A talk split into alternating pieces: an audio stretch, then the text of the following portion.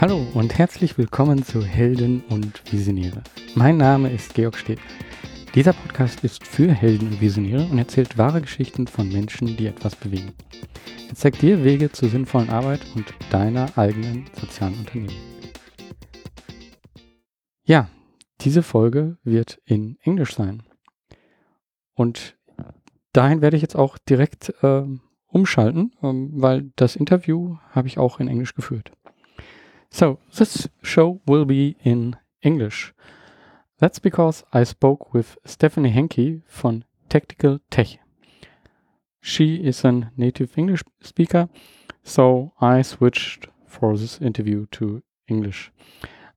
I really looked forward to this talk because Tactical Tech brings together society and social and technology. And yeah, that's also my field of specialization. That's what I also want to bring together. And that's why I really thought this could be a really interesting talk. And yeah, it was. So we had a lot of things in um, common, and there are a lot of tips you can get from Stephanie for your venture. So listen to our talk and enjoy. Hi, Stephanie. Hi, Georg. Uh, yeah, um, I saw your uh, page, uh, Technical Tech, um, and you are a social entrepreneur, uh, and yeah, you did a quite interesting combination between social uh, responsibility and uh, technology. And I think there are not much connection between it. And I'm also in this field, and so I thought it would be a great thing to talk to you and uh, to get your um, your story about how you started this venture. And maybe you can first talk about a bit about yourself, and then about the um, the venture you started. Yeah, sure. Um, so my background is actually surprisingly in history of design and as a designer, um, and specifically working with technology. Um, and when I first uh, graduated from from my master's degree and started working with technology um, in the very early days. Hi, Stephanie. Um, I was really interested in the idea that technology could transform the social sector the way it was transforming the business sector. Um, but at that time, um, I'm talking about the mid to late 90s, there really was nowhere to go and work. Um, to there was no company or organization I could go and join to do that kind of work. So um, I started working in different fields, trying to think about how technology could be used in a social context. And during that time, I started working for an international foundation, actually trying to help build um, and, and I set up what was then called their Technology for Civil Society portfolio, which was quite early on um, in the early 2000s. Um, sometime after that, it was it was we felt like there was a really something there. We felt like there was um, a lot of potential for this kind of work. Um, of course, now we know that there is a lot of potential for that kind of work, but it was new at the time. And so in 2003, I left where I was working and uh, with my co-founder at Tactical Tech, uh, Marek Tuszynski, we set up Tactical Tech um, because we could see that there was a need for not just talking about the idea that technology could be useful in social settings, but actually teaching people how to do it and making sure that practically it was possible around the world. So that's when we started Tactical Tech in 2003. And yeah, what was the first thing you did? And so there are a lot of things you're doing now, but uh, where did you start? Yeah, it's a good question. I think that happens to many people after, or should maybe should happen after over a decade of working, that your work transforms itself over time. Um, and that's perhaps a sign that you're listening to the external environment and also um, what's happening to the audience and, and, the people that you're trying to work with. So it has changed quite a lot since we started. Um, however, the route's the same, I think. I think we started off really feeling like there was a need to move into practice with the idea that technology could be used in a social setting. Um, and that's how we started. We started working specifically with free and open source technology.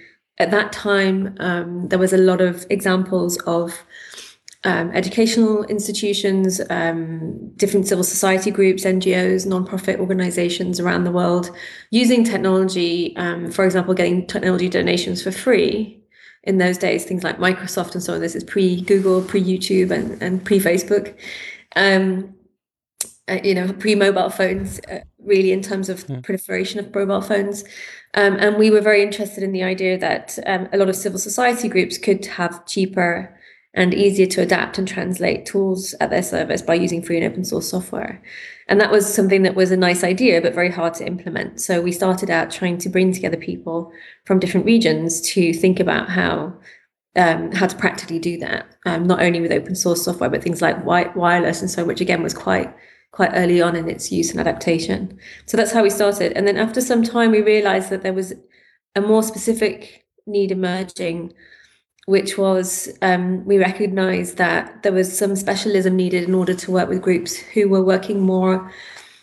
I would say with a rights and justice based framework. So, for example, journalists, uh, human rights defenders, um, different kinds of people working with uh, um, gathering evidence and documentation, whether they were working on anti corruption or whether they were working on women's rights, lots of different kinds of rights based issues or justice based issues, that there was a more specific need for technology use in. So, looking at things like how do you document something, how do you share something online, how do you work as a coalition internationally. So, it became quite a specialized area of technology, I think.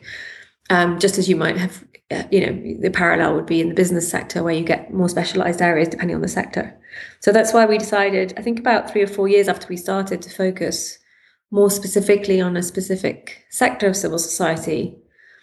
And that was the first time we made a difficult decision, I think, where we said, okay, if we focus more, we get less work or more. and I'm glad to say that when, once we focused, our work started really to blossom. So that's kind of a something which I've also advised people many times because if your work's very broad, and you're very small and it's very difficult to get anywhere. But sometimes when you take the jump and you specialize, it actually pushes you forward in a way you might not expect. Yeah. And did you had doubts that uh, that's maybe not working out, that it uh, the special specialization or even the whole project uh, that it's uh, just yeah fail? Uh, how do you uh, overcome maybe fear? Well, I think you you know you often, of course, there are moments where you doubt, or, or even moments uh, where it's not working out, perhaps. Um, and so we've had plenty of those along the way. Um, luckily, they haven't lasted very long, any of them. Um, I think we've made good decisions. I think that one example of that would be I think we were quite ahead of the curve. I think that, um, you know, to start a technology nonprofit organization uh, or what's sometimes called a tech activist or an information activist organization in 2003 was quite bold. Mm. Um, you know, you see a lot of those organizations emerging, let's say, in the last five years, but but not not uh, 13, 14 years ago. Um, I think there were there were definite signs of that. So, for example, we'd spend a long time going around to see nonprofit organizations around the world telling them we could help them with their technology needs um, and they would kind of say in reply oh yeah sure why don't you fix our printer yeah. and you know we didn't obviously that's not what we had in mind what we wanted to do was really help them push forward their way of working and to te- to convince them that we were technologists who knew something about campaigning or knew something about human rights documentation or journalism was quite difficult. Um, but we sort of persevered. And then of course many years later um, around the time just before and during the sort of Arab uprisings and the the I think wide scale acceptance of the idea that technology has something to do with mobilizing, campaigning, and political change, um, was around the time that a lot of those groups would come back to us and say, "Hey, you know, um, we do want your help. Actually, we do think that technology has something to do with our work, and mm. we'd love you to teach us." So we got a massive, for the first time, um, a massive confirmation, let's say, that what we were doing was much bigger than we had realized initially, and there was a market for it. Um, and then I think we had the same thing. Um, a second wave of that was that we had during that time also been talking to human rights groups and journalists saying, you know, seeing that if they were good at what they did, if they were successful in in uh, holding power to account, of course they had a security problem, digital security problem. So we've been working on digital security for many years, trying to push it to to NGOs. So you really need to think about this. And many of them had said, "Oh yeah, we can imagine that's an issue for some people, but not for us." Or some of them did have an issue with it, but we again we had a sort of negative overall uh, feedback. But what happened was after the Snowden leaks, we had all those same organizations came back to us and said, "Hey, you know, you know this thing about digital security. We want to talk about it now." Hmm. Um, and I think we've found that each time we've been a little bit ahead of where the rest of the, you know, where the sector is or where the audience is. and so that's perhaps a long way of saying that persevering sometimes when you know something's right and you see the evidence that it's real um, just sometimes takes time for the groups that you're working with or the audience that you have to come into the same place where they the need for it is is there mm. and i guess i'll end that anecdote with a positive note which is because we had been working on it in advance and because we were already established in those areas and we had already developed the materials and tools that we needed when there was a demand for it we were ready for it and i think that would be a sort of hopefully encouraging um, thought for many people who you know sometimes it's worth carrying on with something because then when it does kick in you, you're ready to go. And that's how we felt about those two waves of changes. Yeah. well when you when you got these critics uh, so that people say yeah what you're doing uh, is not interesting for uh, us or um, so uh, what keeps you uh, doing it? So um, facing the the wind in in the face and still saying yeah i i um, proceed and i uh, it's important. Uh, how did you motivate you? How uh, came you? Did you came further? Um, yeah, just it's a good question, and just to be clear, um, it's not that we didn't have any success. Of course, we did. Otherwise, we wouldn't have carried on. We had some. I'm just talking about scale. So what I'm saying is that we'd had some success and some obviously positive working relationships where we developed those um, methodologies and tools and ideas and materials and so on. Um, and that that was the thing that kept us going because when we actually did work with a group we could see that it was working. Or we did work with communities we could see we made a difference. And i mean i guess the flip in that moment was more when i'm talking about scale where you suddenly go from good partnerships with a reasonable number of people to being overwhelmed by demand. That was the difference. So in each of those cases we moved from being i would say sort of moderate moderately successful um, to overwhelmingly successful where we'd have far more demand than we could meet. So we'd be turning away, for example, 60% requests for training just because we couldn't actually have the people to do it. So I guess when I say that it shifted, I'm saying it shifted to what we would consider to be a significant success. Hmm. Um, but still, I think that, that one of the tricks we learned during those years, I think, was to only work with people who really wanted you to work with them. We never tried to convince anybody. Um, I think that's one of the biggest mistakes you can make um, because you're bound to fail if you have to convince somebody to you know listen to your ideas or to work with you or to uptake your depending what you're doing uptake your products or services let's say. And we always prioritize and only and still only work with people um, where we know there's a, a sort of readiness or, or, an interest in what we're doing rather than trying to convince people. And i think that's a major mistake. If you have to do that you're, you're running down the wrong track. Hmm.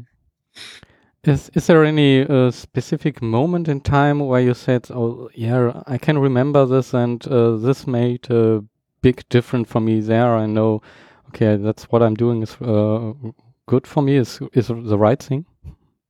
Yeah, luckily there's um, a few moments like that at least every year. Otherwise, I don't think we continue doing what we're doing. Um, I think that I get those all the time, um, and that's a really wonderful feeling. And that's why you know we're still here working hard uh, so many years later. Because many founders of organization like this, once you've passed a decade, they kind of move on to other things, or sometimes when you're only past four or five years. And the reason we haven't moved on, both myself and the co-founder of Tactical Tech, is because luckily our work is constantly challenging us, constantly changing, constantly surprising us. Um, it's never boring to work in a cross political technical field because the politics are always changing, geopolitical environment, social environment is always changing um, which we know very much the last few years looking at the politics worldwide. Um, and uh, technology is always changing at massive speed as well. So it's very hard to get bored hmm. or complacent um, in this area of expertise, I would say. Um, and also, it amazingly never fails to surprise me. So the last shift we've made in our work, because I would say throughout the last 13 years, we've had three or four phases of our work. I mean, some people call those different strategies, whatever, but you know, they're also different phases. We've had adapting what we're doing to the environment, never changing our core mission, but certainly changing what we're doing to respond to um, demand and changes in the external environment.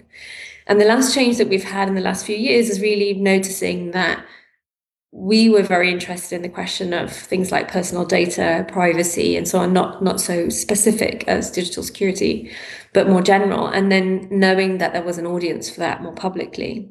And so in the last few years, our work's moving more and more towards um, general, broad scale public um, engagement. So much less with a specific civil society audience and more with a general public audience mm-hmm. to raise awareness and build capacity or you know help people understand better um, and, and the, question of, the question of where their personal data goes and their privacy mm. and so we've done a lot of very public very, um, very direct engagement projects the last year or two and they've been extremely rewarding so um, for example we just did an exhibition in Berlin earlier this year, and we're just we've got one running right now um, in New York. Um, it's the one in New York is called the Glass Room, mm. and it's a four thousand square foot exhibit showing um, with nearly 50 objects talking about what does it mean to live in data society and how does that change our lives and how does it change not only ourselves and our interaction with others but how we interact with the state and so on it's, it's quite political look at mm. our use of technology today and um, we've had over 9,000 people through that exhibit in just three weeks. So it's extremely popular. And just standing in the exhibition space, listening to people, reacting to the things we've put there and asking you questions has been extremely rewarding. Um, and is those moments of just hearing one person say, you know, oh my God, this is amazing. And then coming back the next day and bringing that, this was a, for example, a 60 year old guy who was in the space. And the next day he brought back his children who were in their 30s to make them go through it. And then he gave them a tour of the space because he was so enthused by it. Um, and he was so convinced that this was important. And that's, those are the moments that make it all um, worthwhile. Yeah.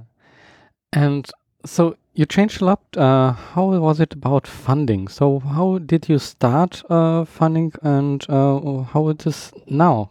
Can you give an overview about this? Yeah, um, so we started out um, with a very kind investment from a foundation who we knew, who trusted us and believed that we could do a good job. That got us started. Um, it was very big. We, uh, when was it? So, uh, how long did you already work uh, with this? So, can you? No, we started straight away with that. So we were we were lucky that as we were setting it, we managed to convince the foundation to give us a sort of seed funding in a way mm. to get us going.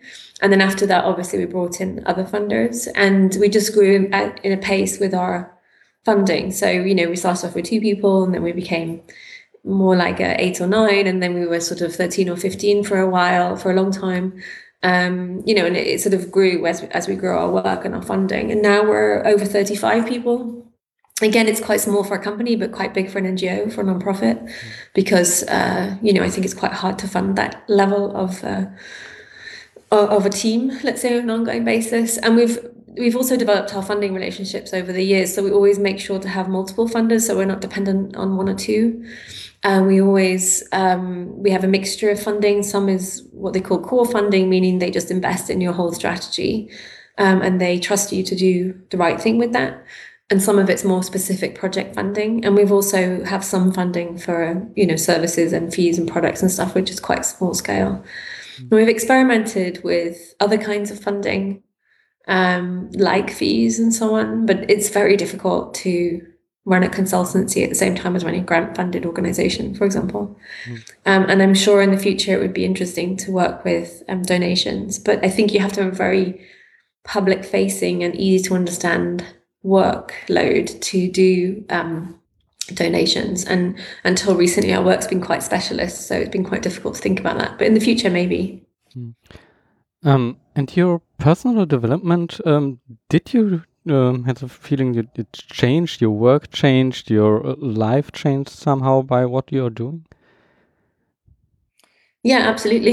I think it has. Um, I think you, you know, um, there are many different kinds of um, leadership, I would say, and many different kinds of social entrepreneurs. Um, I think, um, and and it you know depends also on the team you have around you, um, which is essential, really.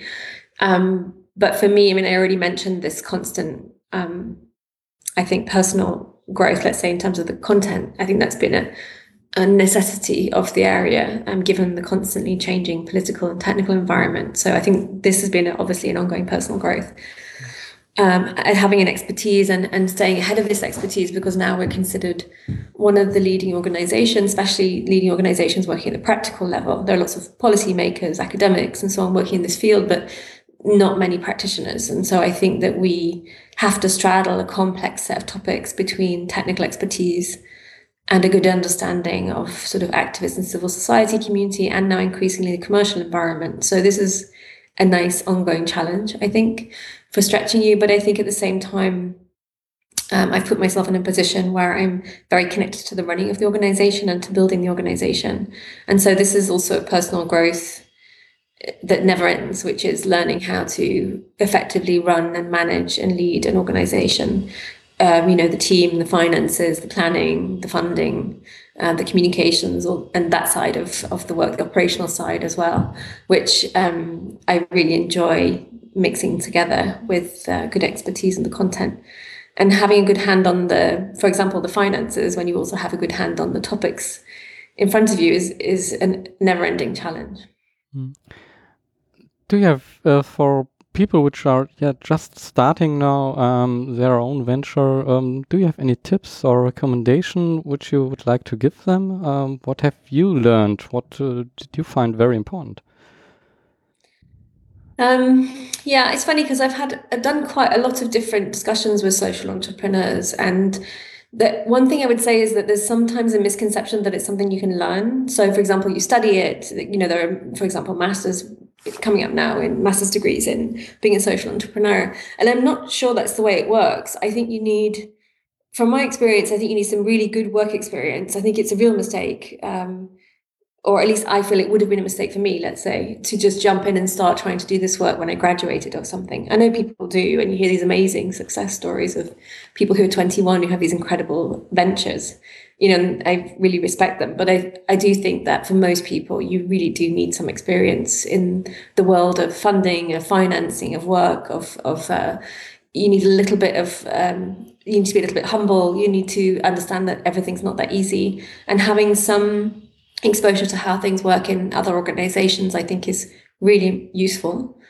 Um, and the, so that's one thing. And the other thing, and the reason why I'm saying I don't think it's something you can necessarily learn, because I, I look at not only who I am in my context, but also my peers, other people who run organizations like myself.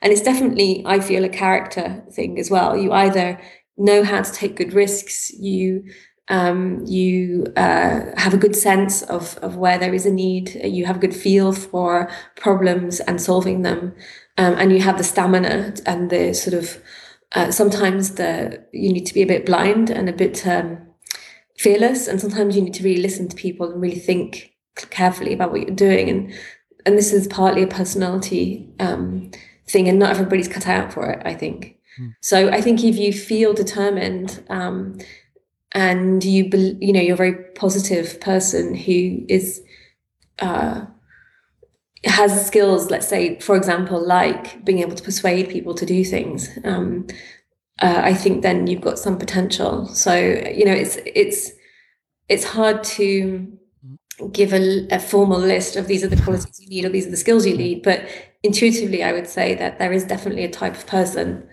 um, who manages to pull through, and then other people who like the idea but would really just rather work for somebody else who does that, um, or would really rather do it by themselves, you know, like um, be a good writer or, you know, I think finding that you're the person who wants to try to break new grounds, is willing to put up with all the problems, all the difficulties of running an organization, and has the conviction to keep going when things are difficult. This is a very specific makeup of and a combination of skills and personality, probably.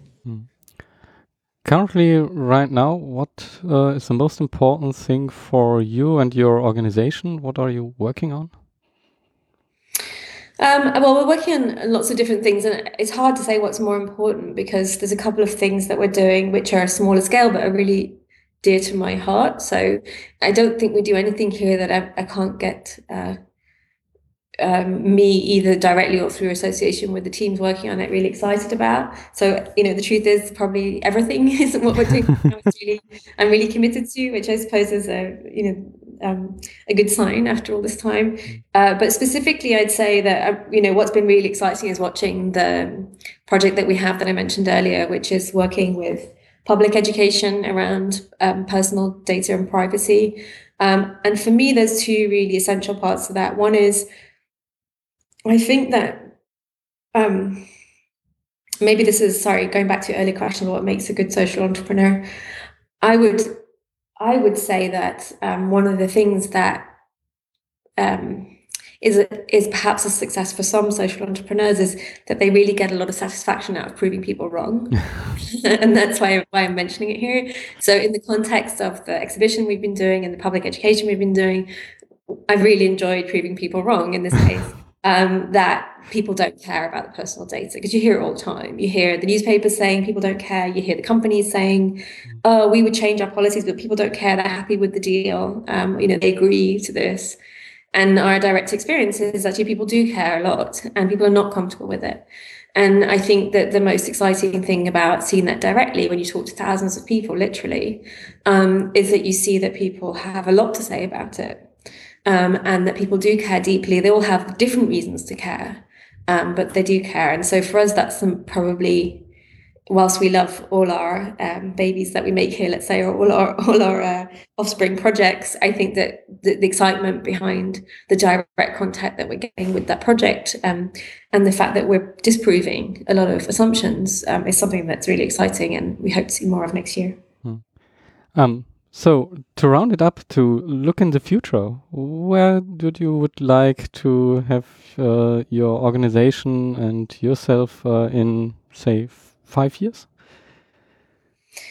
Um, gosh, I, those questions are always really mean. Like, I mean, I'm sure I, I think I ask them to people in interviews all the time, but they're always so hard um, to think through. I mean, I'd say that I would be happy if we are continuing to be excited about our work um, and we're continuing to be innovative and to listen uh, to others in the space and to to um, react to what we're seeing. And that for me is success. Um, however more specifically i guess i would say that we, we kind of feel that this is a good moment to create a large user based response to the problem of or a citizen based response, if you like, to the problem of the fact that technology is kind of changing our lives and that living in a data society for many people is going to change um, their own personal experiences or the communities that, or that of the communities they live in. And I think if we could, uh, if we're successful in any way, shape, or form in creating some kind of feedback on that level rather than just at the policy level when it comes to technology, um, I think I'd be very happy. So let's see what happens, whether or not we get there. Okay. Um, and when people want to know more about you and get in contact, how do they con- can they contact you the best? Yeah, so our website for our organization is tacticaltech.org. And some of our specific projects I've been mentioning are things like myshadow.org, which is our work on personal data and privacy. And in addition, um, it's perhaps worth checking out the Glassroom in New York, which has a lot of uh, lot of different articles written around it, um, both in the media and online, and it's got its own website also. Okay, yeah, uh, thanks. There, there, was really a lot of information, and uh, it, I really enjoyed it because I I love technology. I um, I'm a technology person, and I also came from the technology side to the social side. So um, it's very inspiring what you're doing, and uh, thanks a lot for the, the talk. Thank you very much. Thanks for the time. Wow. Stephanie gave a lot of tips here, and I would like to summarize some of them here. So, first of all, when you have a social venture, you have to focus. You have to focus to one special thing because when you focus, this will speed up what you are doing. If you go too broad, you get very fast lost. So you can go broader later. Keep this in mind. I think that's really a good tip. But on the other side, also do things you didn't had in mind at the beginning. You didn't plan. Do it when people are, yeah, asking you for help, and you can help because this kind of help can be very valuable connection later. So you really have to listen to other people to be innovative. Make your own judgment, but listen. And don't try to convince other people that you're right. If you're right, if you have a much deeper insight, much better view of on something, then these people will come to you later. Often in the beginning, things are not that clear or hard to to articulate clear and your path is not understood by some people. But you have to persevere. It takes time. Do what you think is the right thing. Develop your tools if you're developer plan ahead but not too far. Uh, but plan do your thing. And when it's right, people will come back. And on the way, you will have a lot of personal development. And that's something Stephanie said, which I think is really also very important. Your personal growth never ends. So, no matter at what stage you are, don't think, yeah, when I'm reaching this in my organization, then everything will be fine. No. It will never be fine, but if you love the moment, if you love what you are doing now, then your personal growth will never end and you will always learn something new. And then Stephanie also said something about social entrepreneurs. And there were a lot of things she said, but I want to yeah, list some of them here. So you have to be humble. You you have to be fearless and sometimes blind. You have to listen, as I said before, but you have to have a very positive attitude. And with this attitude, you have to persuade a lot of people. Yeah, and as said before, pull through you may be on new grounds and you have to go your way. And what I most liked what she said is as a social entrepreneur, when you are doing good work, you have to prove other people wrong. Well, I think that's not obvious in the beginning because you want to help people and you do not want to prove them wrong. But you do something different. You may have a different insight on something, and people and the media will tell you, no, that's that's not right what you're doing. Uh, you have to do something uh, like we did it all the time, uh, like we always did it.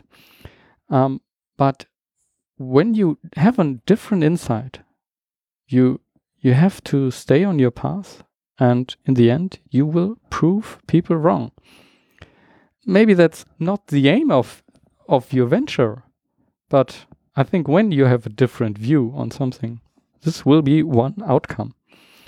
So that said, I think this was really a a great interview and I really enjoyed the talk with Stephanie. So thank you, Stephanie, for your time.